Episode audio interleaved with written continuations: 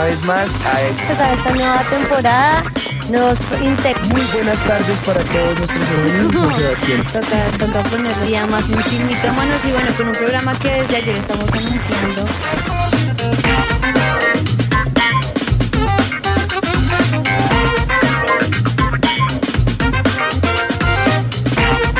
Como siempre, eh, es un gusto y poderles saludar eh, en lo que se ha denominado Hermanos at Home. Hoy empezamos con una nueva serie y vamos a ver la otra cara de la moneda. Nos vamos a enfocar un poco en, esa, en esos malvados aquí en Cimitámanos. Padre, nosotros nos presentamos delante de ti, ponemos el programa delante de tu presencia. Declaramos, Espíritu de Dios, que sea tu compañía, tu cuidado, tu pastoreo sobre cada uno de nosotros, Señor. Que traigas de tu presencia, Espíritu de Dios, y nos ayudes para que de tu poder venga esa inspiración y podamos ver esa verdad que tú tienes para cada uno de nosotros en tu palabra y sea tu palabra la que permanezca en medio nuestro, Señor. Y ayúdanos para que podamos desvirtuar a Satanás, Señor, toda mentira, todo mito, toda maraña que él ha puesto en, en nuestra mente y en nuestro corazón y que la ha anclado para que podamos eh, eh, desvirtuar, Señor, en esta mañana, en, bueno, en esta hora a Satanás y podamos ver de tu poder esa manifestación. Ayúdanos, Padre, para que hoy Satanás salga avergonzado con el poder de tu palabra Amén. en el nombre de Jesús. Amén y amén. Amén. Amén. Buenísimo, pues dicho eso, entonces vamos a arrancar entonces con, eh, con esas, esas palabras. Y ustedes pendientes porque la mano más rápida es la que va a ganar. Entonces yo arranco con la primera palabra clave, joyas. Joyas. Uy, eh, uy, bueno, ya yo la que yo diga es más fácil. Bueno, esta. O bueno, ojos. Ojos. Es, esta sí es más fácil, manipulación. Eh, voy a hablarles un poquito acerca del perfil de nuestro personaje. Eh, la historia de, este, de esta terrible reina de Jezabel se va a encontrar en el primer y segundo libro de Reyes. Esto está enfocado en el Antiguo Testamento. También se le va a mencionar en el Apocalipsis, específicamente en el capítulo 2, los versículos 20 y 21. Y vamos a, a- a- a hacer un pequeño recorderis. Jezabel fue la incrédula y violenta esposa del rey Acab. Eh, reina sobre Israel por un tiempo. La reina Jezabel se aferró a oponerse a la adoración del Dios de Israel y en su lugar promovió la adoración, el culto del falso Dios Baal y también fue muy cruel con sus sirvientes. Se involucró en lo que era la matanza de los profetas y de la gente inocente para alcanzar lo que quería. mm, Eh, las acciones de Jezabel resultaron en conflictos, en eh, contaminar a Israel de una manera terrible. Hace que Acab construya un templo en Samaria, como lo podemos ver en el capítulo 16 del primer libro de Reyes, terrible. para empeorar el estado espiritual de la nación. Recordemos que Jezabel eh, viene de- del paganismo y es hija de, de un rey eh, con el cual luego se va a hacer eh, una, Alianza. una alianza estratégica como, como lo harían eh, las costumbres monárquicas en esa época para mantener aparentemente paz, Paz. entre las naciones, ¿no? Y esto traería que se filtrara el paganismo al pueblo de Israel y de esa forma empezar una etapa de decadencia eh, en la monarquía, en los reyes. Era, era de verdad muy mala. Bueno, antes de irnos más a detalle de toda la historia de Jezabel, vamos a ver si Jezabel tuviera redes, cómo sería su perfil. Su nombre era Jezabel del hebreo Isabel. ¿Lo dije bien? Itzibel. Itzebel. Bueno, significa no manejable o no exaltada. El lugar donde nació fue Sidón, era la tierra de los sidonios, y muere en Jezreel, o sea, dentro de Israel, por lo que ya vivía ahí con Acab. Su padre era eh, el rey de los sidonios, exactamente, y como todos lo podemos decir, sería como la niña de papi. la de los ojos del papá, porque me imagino que la cuidaban muchísimo, además que se nota que era una persona, pues se nota, lo digo por la palabra de Dios, que era una persona que todo lo que quería lo obtenía, como fuera, pero lo obtenía. Y pues bueno, de ahí viene toda la idolatría de, de Jezabel y todo lo que, lo que ella hacía. Su cónyuge fue el rey Acab, el rey de Israel, y también, como tú lo dijiste ahorita, pues fue una unión no solamente, o bueno, no sabemos muy bien, pero ciertamente era una unión política en especial. Convenio político. Exacto. Sus hijos, y vamos a hablar de ellos después también, fueron Atalía, Ocosías, que fue de Israel, y Joram, que también fue de Israel. La influencia sacerdote religiosa de ella fue que era sacerdotisa de Astarete, de Astaret, bien Astarete, y de Baal, los dioses de los idóneos. O sea, aparte de ser la hija del rey, era sacerdotisa de los dioses de, de los idóneos. Y bueno, esto hace que la cosa se complique muchísimo más. Vamos a ir entonces ahora a una especie de actualidad. En esa actualidad recordamos a veces a- algunos porcentajes para rescatar características, cualidades, fortalezas o debilidades del personaje. Eh, en cuanto a seducción, le vamos a poner 150%. Sí, O es sea, más del 100. Hasta se, ma- se maquillaba para obtener lo que quería con sus dotes femeninos. Eso lo pueden Sí, leer por allí. eso es mala maquillarse. Ah, no. Ah, no, es que una cosa es maquillarse para verse uno más bonito y otra cosa es maquillarse para la manipulación y Lo que pasa es que había ciertos, ciertos estilos que utilizaban Sí. Que recordaban las costumbres eh, de, de los paganos en esa época, las costumbres paganas o las costumbres de, de resaltar lo que hacían las, las, las prostitutas. Lo hacía, utilizaba esto para, para seducir, ¿no? O sea, yo creo que todo lo malo va a tener el 100%. Manipulación, 100%, Claro, porque manipuló a Cap todo el tiempo. La que reinaba realmente en Israel en la época de Cap era ella. Bueno, Sí, en, claro. en idolatría, en idolatría 100% sus costumbres las va a rescatar. Entonces sí, mil, mil por ciento dice Tatis. Astucia, 100%. Mujer astuta, mala. Todo lo malo. En pureza 0%. Ay, se raja. Sí, no, no, no, no creo que haya sido pura.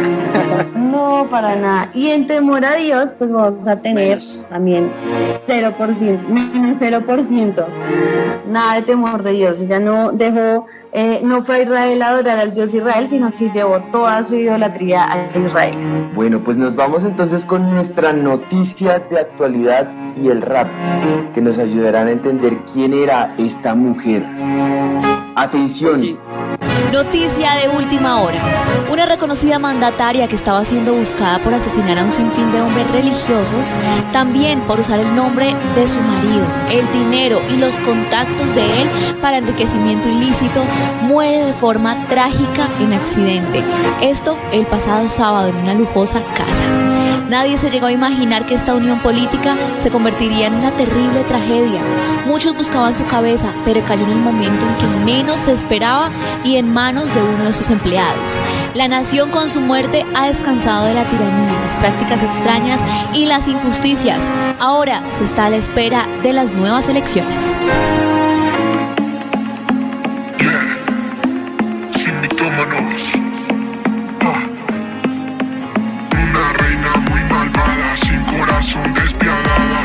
Y manipulaba sin compasión ante nada. Yeah, dinero por montón, pero sin temor de Dios.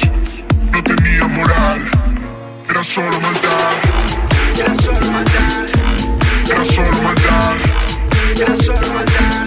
Yeah. Era solo maldad. A su marido manipulaba, frente a la corte lo humillaba, destruía a quien quería y con porte lo hacía. Pues era su porte, el más repugnante. Jezabel es su nombre, un hombre escalofriante. bueno, un poco escalofriante la noticia y, y el rap, ¿no? Sí. Pero Un bueno, podemos decir que Jezabel era muy mala. Hasta hoy en día algunas personas lo llaman eh, el espíritu de Jezabel, refiriéndose a un espíritu inmundo basados en la seducción como principio de manipulación o como principio de hechicería, ¿no? La manipulación como, eh, como, como principio de hechicería, ¿no? eh, y eh, que al fin y al cabo en esa seducción se utiliza para destrucción de los hombres de Dios. Sí, tenaz. Pues yo creo que con esto y con todo lo que les hemos hablado un poquito sobre Jezabel, vamos a lanzar nuestro mito del día. Y el mito del día es Del día.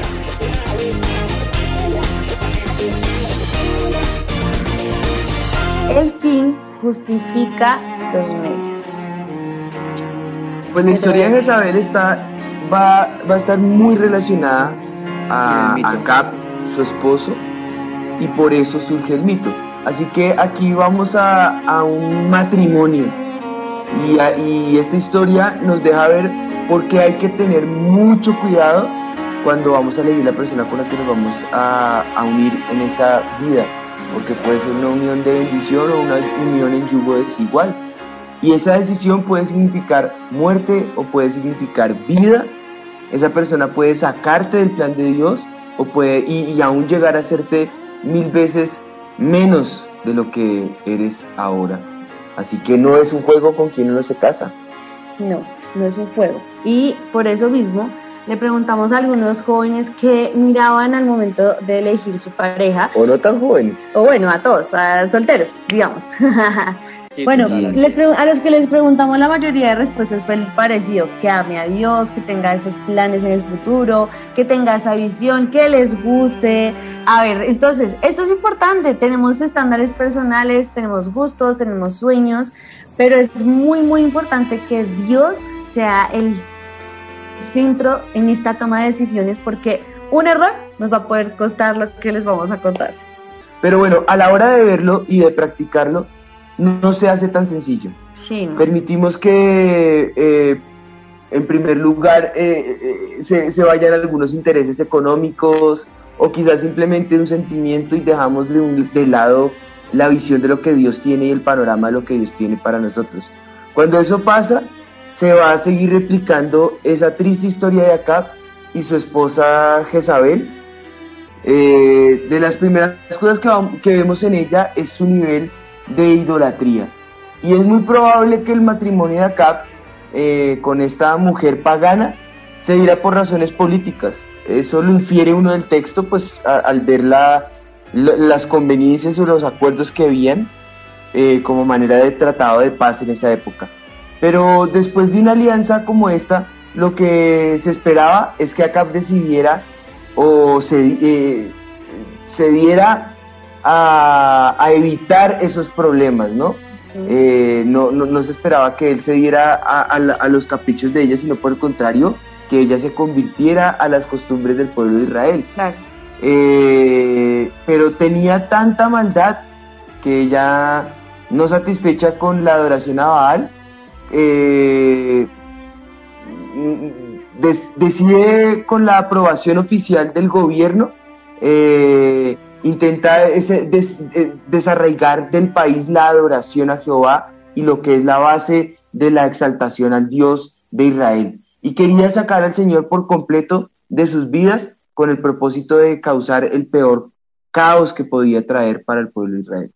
Tenaz, ¿no? Porque ella lo que tú dices, si ella venía al pueblo de Israel era que ella se hubiera acoplado y acomodado las costumbres de, de lo que era el pueblo del Señor, pero algo todo lo contrario ella, con ese fin, miren hasta dónde llegó, y lo dice la palabra de Dios, ordenó matar a todos los profetas de Jehová. ¿Se imaginan? En, el lugar de la tierra santa, en el lugar donde los, los profetas o los siervos del Señor era lo que pre- predominaba, porque obviamente era la adoración a Dios, ella manda matar todos los profetas de Jehová.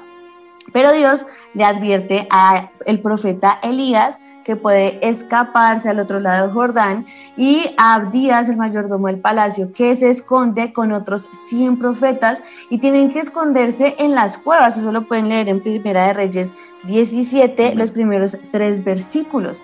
Y algún tiempo después, Elías tuvo que volver a huir por su vida, porque cuando Jezabel, eh, él da un mensaje por medio de Dios, por, el, el Señor da un mensaje por medio de Elías, Entonces, una vez más, Jezabel lo manda a matar. y él- matarlo. Exacto, y él tiene que esconderse una vez más. Miren lo que dice Primera de Reyes, Primero. capítulo, Primero de Reyes, capítulo 18, versículo 4.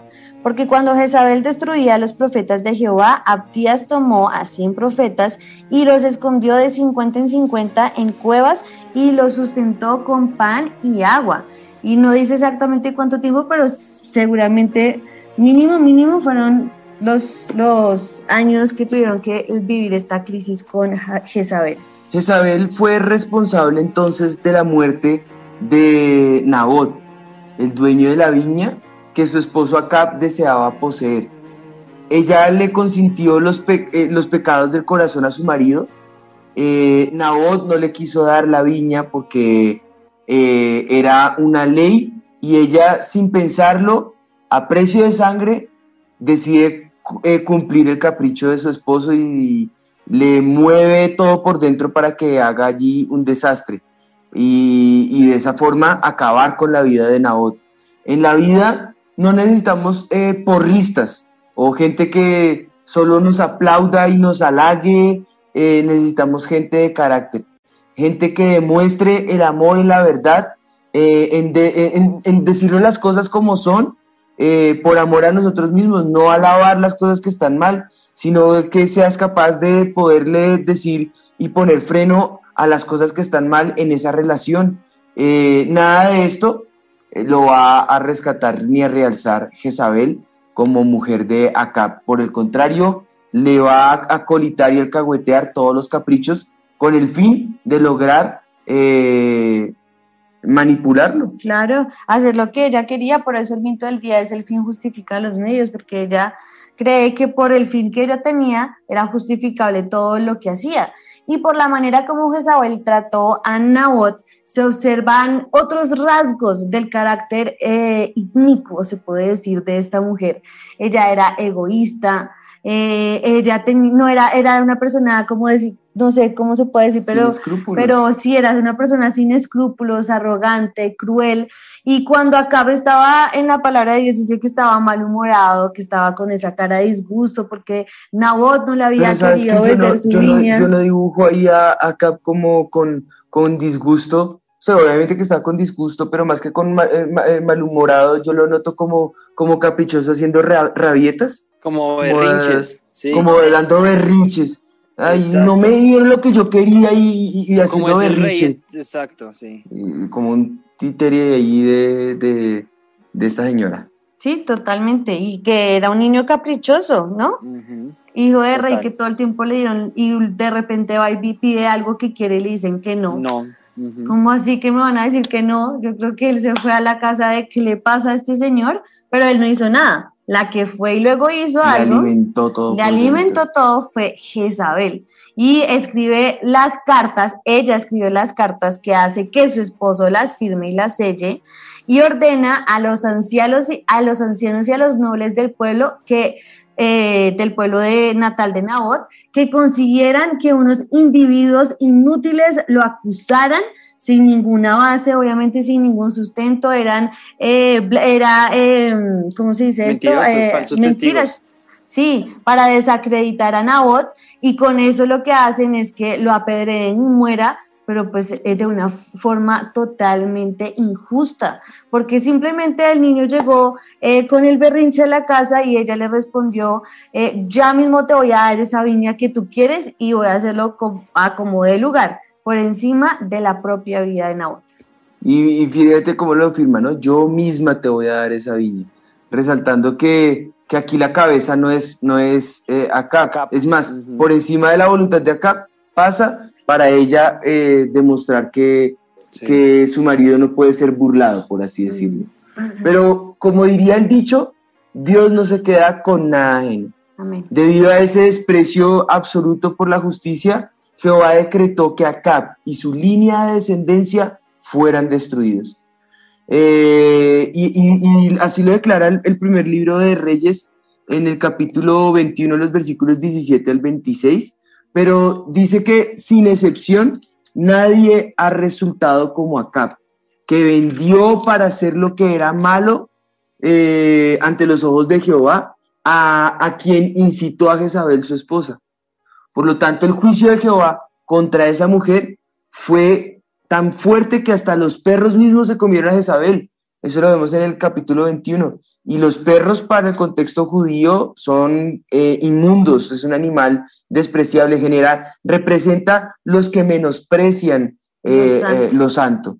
Y, y eso es lo que representan los perros en, en la Biblia. Así que eh, causó que los perros fueran los que se, eh, mejor dicho, que cayera, se saliera sus intestinos y, y todo Una su, sus, sus vísceras se regaran, eh, y lo, así lo escriben las escrituras. Mi hija lo escribe mejor. Sí, Y se rompió el seso y se salieron sus sesos y la sangre Y se los regó. perros y los perros lamieron la sangre. Mi hija.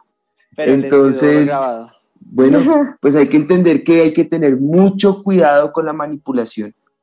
Eh, es querer hacer las cosas eh, siempre conforme a mi antojo, a mi interés y a mi conveniencia, con ese espíritu de manipulación. Y ahí hay hechicería. Es algo que Dios aborrece. Es saber, en pocas palabras, eh, mangoneaba a su marido y hacía todo lo que ella quería. Se aprovechaba de su autoridad para matar, para destruir, se hacía pasar por él eh, para lograr sus propios fines. Y eso es algo que es muy grave delante del Señor. No podemos manipular ni dejarnos manipular por nadie, y menos para el mal. Yo creo que Así una es. de las cosas muy fuertes en el mundo espiritual es la manipulación. Manipular, según la RAE, es manejar a alguien, distorsionar la verdad o la justicia y que sea todo al servicio y el interés personal. Y esto también eh, va como en conjunto con lo que tú dijiste, que la manipulación es como hechicería. Hechicería. Es decir, seducir o cautivar intensamente a alguien y tratar de controlarlo por diversos medios en contra de su propia voluntad muchas veces. Y esto evidentemente el Señor lo aborrece. La manipulación es algo que el Señor aborrece y muchas veces nosotros no nos damos cuenta, pero utilizamos de manipulación para hacer lo que nosotros queremos. Manipulamos a nuestros hijos, manipulamos a nuestros padres, manipulamos todas las cosas, pero siempre la manipulación tiene el principio que es a nuestra conveniencia. Nada es para la conveniencia de los demás. Y eso es hechicería, eso es principio de hechicería. Increíble, ¿no? Dice es que es tremendo, porque lo dice Deuteronomio en el capítulo 18, en el versículo 10. No sea hallado en ti quien haga pasar su hijo o su hija por el fuego, ni quien practique adivinación, ni agorero, ni sortílego, ni hechicero.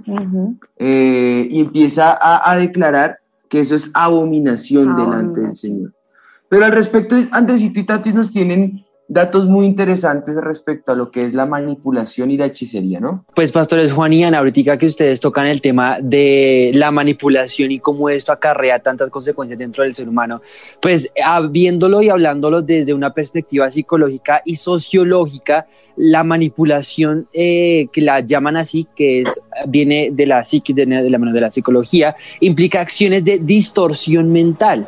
O sea, lo ejemplifican así como lo unen con esta distorsión mental del ser humano y explotación emocional para ejercer el control sobre una persona con el objetivo, o sea, con el fin de obtener ciertos beneficios para su provecho. A diferencia de la influencia social, que algunos eh, lo quieren como distorsionar, a diferencia de lo que uno, como vemos los famosos influencers, que es algo saludable, un fenómeno habitual eh, en las relaciones eh, constructivas, gracias a, la cual todos ganan, ¿no es cierto?, en, esta, en, este método de influencia, pero el manipulador emocional se aprovecha de su víctima, generando un desequilibrio de poder que utiliza a su favor. Como se establece ese tipo de relación, hay un claro ganador, en este caso por supuesto es el manipulador emocional, y un perdedor que es la víctima a la cual enreda para generarse eh, eh, su, pro, su, mismo eh, provecho. Digamos que muchas personas se han preguntado cómo uno puede detectar cuando lo están manipulando a uno, cómo uno puede detectar cuando una persona está siendo manipulable en cuanto a este estudio que se ha hecho desde la psicología y desde la sociología y como la primera evidencia por lo cual uno puede como detectar por lo que una persona está siendo eh, manipulador es porque es una persona egocentrista. esta, esta característica eh, hace muy evidente a una persona que es manipuladora y es que es totalmente egoísta, solamente piensa en ella misma. Las personas manipuladoras no suelen pensar en lo que la víctima necesita, solamente lo que ellos desean debido a su perspectiva egocentrista del mundo, obtienen eh, eh, automáticamente y contienen y, comienzan a, obtener sus necesidades y sus intereses a costa de los demás. Entonces, esa es el, como la primera eh, evidencia que uno puede ver en una persona manipuladora que es totalmente egoísta en todos sus aspectos, incluso con su propia familia. Es impresionante porque tiene todo que ver con el mito. Esta característica de que una persona manipuladora tiene falta de empatía. ¿Esto qué quiere decir? Que por su egocentrismo le cuesta o le impide, digamos que ponerse en el lugar de otra persona. Simplemente eh, quiere manipular y conseguir sus objetivos y aunque llega a extremos, una persona manipuladora pues piensa que los demás no son personas o seres humanos, sino que simplemente son ese medio para alcanzar esos fines que están esperando. Otra característica, irresponsabilidad. Las personas manipuladoras suelen oír de sus responsabilidades, creen que no pasa nada, dejan todo tirado porque es que simplemente son ellos. Otra característica es el maquiavelismo. Bueno, dice que las personas manipuladoras suelen puntar en un rango elevado de esto, lo que significa que son expertas en crear escenarios dinámicos de forma intrigada y lo que hacen en grupos es fomentar rivalidad, fomentar celos. Y la última es facilidad para detectar las debilidades ajenas, pero sobre todo, al final de todo, victimizarse. Es una persona que dice, ah, esta es la falencia de tal persona, es noble, tiene tal debilidad, por ahí me voy y la agarro y la envuelvo. Y además de eso, al final no va a decir, no, yo asumo lo que hago, no, no, yo soy víctima más de la circunstancia, entonces si alguno de esos ítems uno empieza a ver que está cercano a, alguien que no conoce o aún a uno mismo, dice este, este estudio de psicología, haga un alto, porque esto puede destruir. Yo creo que es, lo definieron súper bien, esa es la manipulación, si nos damos cuenta. Por eso el, la palabra de Dios compara la manipulación con hechicería, porque es demasiado fuerte lo que hace la manipulación en las personas. Y siempre me gusta muchísimo, eh, uno de los dos le dijo, no recuerdo quién, pero la manipulación es el propio egoísmo, es pensar solo en mí, es manipular todo para mi beneficio y luego decir, pobrecito yo la manipulación es algo que es muy, muy tenaz y que yo creo que todos en algún momento hemos caído en, manipulación, unos más fuertes que otros. Otra cosa muy diferente es tener el espíritu de saber que ya es irnos por la manipulación completa y como era ella. Entonces, digamos, hagamos un pequeño ejercicio. Si yo, les, si yo les doy algunas frases, ustedes van a asociarlo siempre con esa mujer y vamos a definir lo que es la manipulación. Entonces, la manipulación nos lleva a la idolatría y quitarle el corazón, bueno, quitarle el primer lugar en nuestro corazón a Dios. Y eso lo hacía Jezabel, fue una de las cosas que primero, primero que ella hizo. Le quitó de una vez el primer lugar a Dios en Israel. Segundo, se te mete por los ojos con un disfraz de hipocresía y con un mal corazón. Tercero, se aprovecha de los demás con intención de conseguir lo que quiere y manipula a su antojo, ¿no? Pero también seduce y coquetea a quien sea con tal de salir bien librado o, conseguir lo que, lo que está buscando. Eh, manipula a su antojo, ¿no? También están allí otros aspectos, ¿no? Porque hay más. Bueno, el otro aspecto es que no tiene temor de Dios, obviamente, sino que quiere siempre destruir a los siervos del Señor con murmuración hasta llevarlos a la muerte. Pueden destruir mi familia, eh, mal influenciar eh, mis conocidos, eh, puede también manipular a su marido o, o, mangonearlo a su antojo, ¿no? Hmm. ahí surgen preguntas que uno se puede hacer. ¿Me he aprovechado de las personas? ¿He manipulado a alguien? Y en ese orden de ideas uno se puede responder si uno está cayendo en el mismo estado de Jezabel sí. o no. Tenemos que hacer un alto y tenemos que examinar todas estas cosas, sacar todo lo que está en el corazón. Jezabel es reconocida como un modelo de maldad, un modelo de mentira, un modelo de control, de hechicería y de manipulación en medio de nosotros. Así que ese, e, ella representa ese espíritu y por eso es conocida como el espíritu de Jezabel, porque es ese espíritu de manipulación. Y yo creo que algunos, o bueno, los que operan mucho en este espíritu, siempre creen que van a ganar, siempre creen que van a tener la razón y que al final todo va a estar bien. Y de hecho, la, la pregunta sería, ¿qué pasó entonces con Jezabel? Yo creo que ella, ponle, ponle cuidado que pasó, unos años más tarde, Acab muere en una batalla contra los eh, sirios, pero Jezabel sigue en el reinado más o menos por 10 años. Y Eliseo sigue los pasos de su mentor Elías y ayuda a terminar con la idolatría en el pueblo de Israel y esa adoración a Baal. Así que Eliseo, por orden del Señor, unge a un líder militar que se llama Jehú y lo unge como rey de Israel y da una orden que resultó en una guerra civil cuando obviamente el hijo de Jezabel, Joram, se niega, no, Joram, se niega a, a, renunciar al trono. Así que Jehú tiene que matar a Joram y después busca remover del trono a Jezabel para poder tomar el trono que le pertenecía a él. Pero mire lo que ella hace, que tú se los vas a contar, que es donde cree que al final siempre va a ganar. Pues ahí va precisamente otra de las cosas que acompaña ese perfil que muestra, bueno, mejor dicho, termina de mostrar ese, esa cara malvada, maquiavélica que tenía ella y ese espíritu de seducción.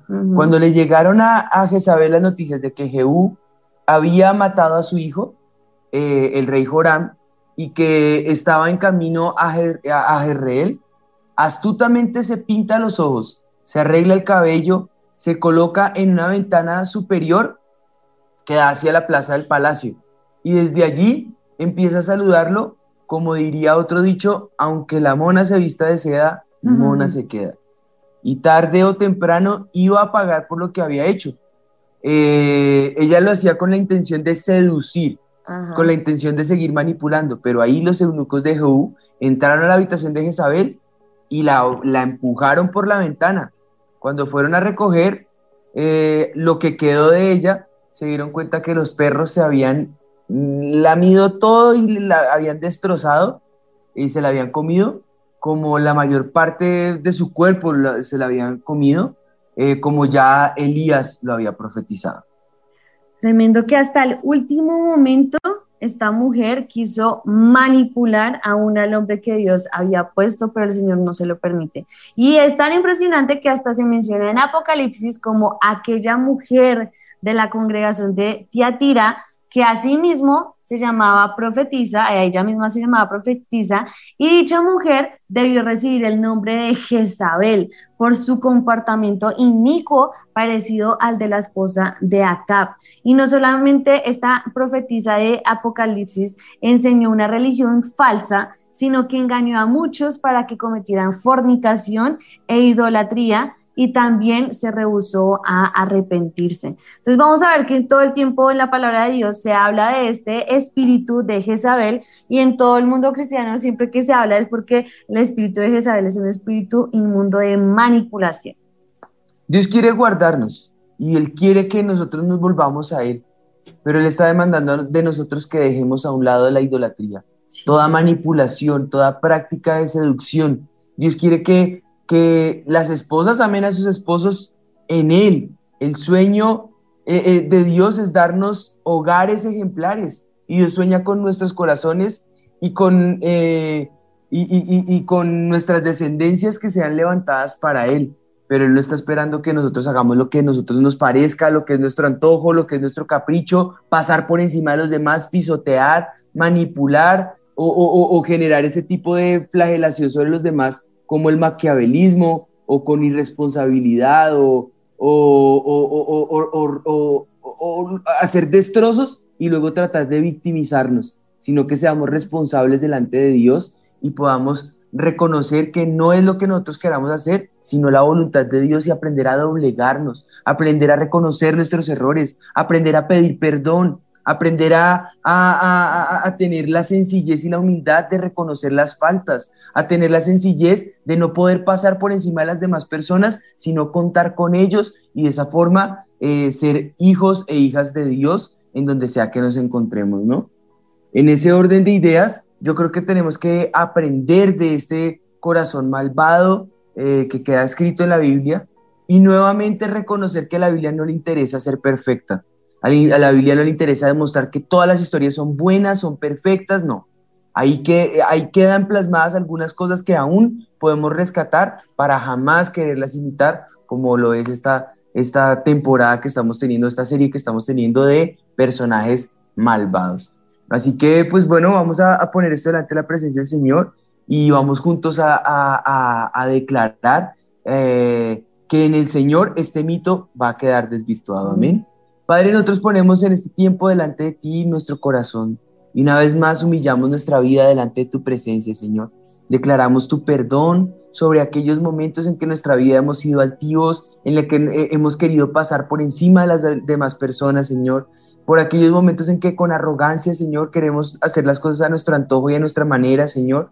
Por aquellos momentos con que con arrogancia queremos anteponer nuestra voluntad a la tuya, Señor, y queremos hacer nuestro propio capricho sin importar las consecuencias, sin importar la idolatría que se pueda generar, sin importar la manipulación que se pueda generar a través de esto, Señor. Ayúdanos a renunciar a eso, Padre, en el nombre de Jesús. Ayúdanos a cambiar, ayúdanos a transformar nuestro corazón y a doblegarlo una vez más a ti, Señor. Que se vaya toda hipocresía, que se vaya todo espíritu de manipulación, que se vaya toda hechicería, Señor. Todo lo que busca anteponer nuestra verdad y hacer que lo que a nosotros nos parece que es así sea lo que se instaure pisoteando a las demás personas, Señor, maltratando y humillando a los demás, Señor, eh, causando que los demás se muevan a nuestra voluntad y a nuestro deseo, Señor. Ayúdanos para que este mal salga en medio nuestro y podamos ser libres de este espíritu de manipulación en el nombre de Jesús, Señor. Ayúdanos en esta hora. Ayúdanos a que haya justicia en medio nuestro, pero no por nuestros medios, sino por someternos a ti, a tus preceptos, a tus planes, eh, humillarnos delante de ti, obedecerte a ti, seguirte a ti, cueste lo que cueste, hacerte caso, que esto es hacer tu voluntad, Señor, obedecer a tu palabra, Señor, arrepentirnos, pedir perdón, eh, perdonar a los demás, sanar los corazones de las personas que están a nuestro alrededor, Señor. Te damos gracias por eso en Cristo Jesús, Señor. Lo declaramos en este tiempo. Clamamos, Espíritu de Dios, que tú nos ayudes a no tener este espíritu de manipulación. Renunciamos en este momento a Él, Señor. Renunciamos a todo lo que quiera hacer, que nos rompa esa relación contigo, que quite tu primer lugar, que hagamos las cosas solamente que son para nuestro beneficio, Señor. Ayúdanos a tener más, al contrario, Señor, más compasión por los demás, más empatía, más piedad, más amor, Señor, y no hacer las cosas para nuestro beneficio, sino siempre para el beneficio de los demás. En el nombre de Jesús damos gracias por este tiempo y este momento, Señor, porque nos ayudas y nos abres los ojos, Señor, para entender las cosas que tal vez tenemos que corregir, que estén mal, pero sabemos que son esa exhortación tuya en amor que nos haces para poder cambiar, mejorar y vivir esta vida en victoria contigo. En el nombre de Jesús. Amén. Y amén. amén. Bueno, con esto podemos decir que este mito ha quedado desvirtuado. Mito desvirtuado.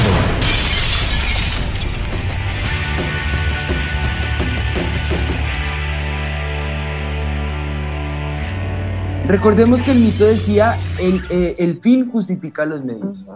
Pero no, no tiene que ser así. Nosotros somos hijos e hijas de Dios.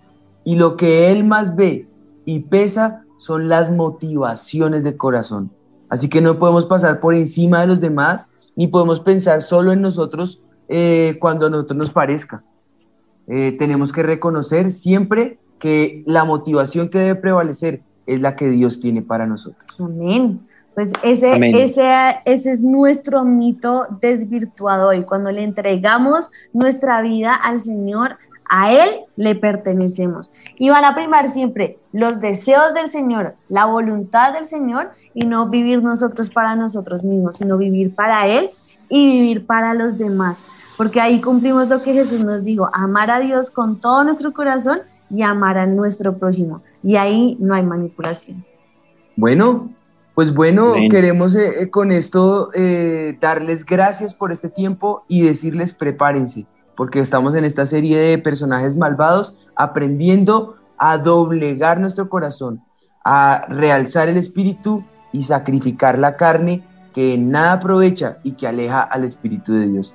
Que el Señor los bendiga a cada uno y que el Señor permita que este, este tiempo sea de mucha bendición para todos nosotros. Esto fue Sin Mitómanos.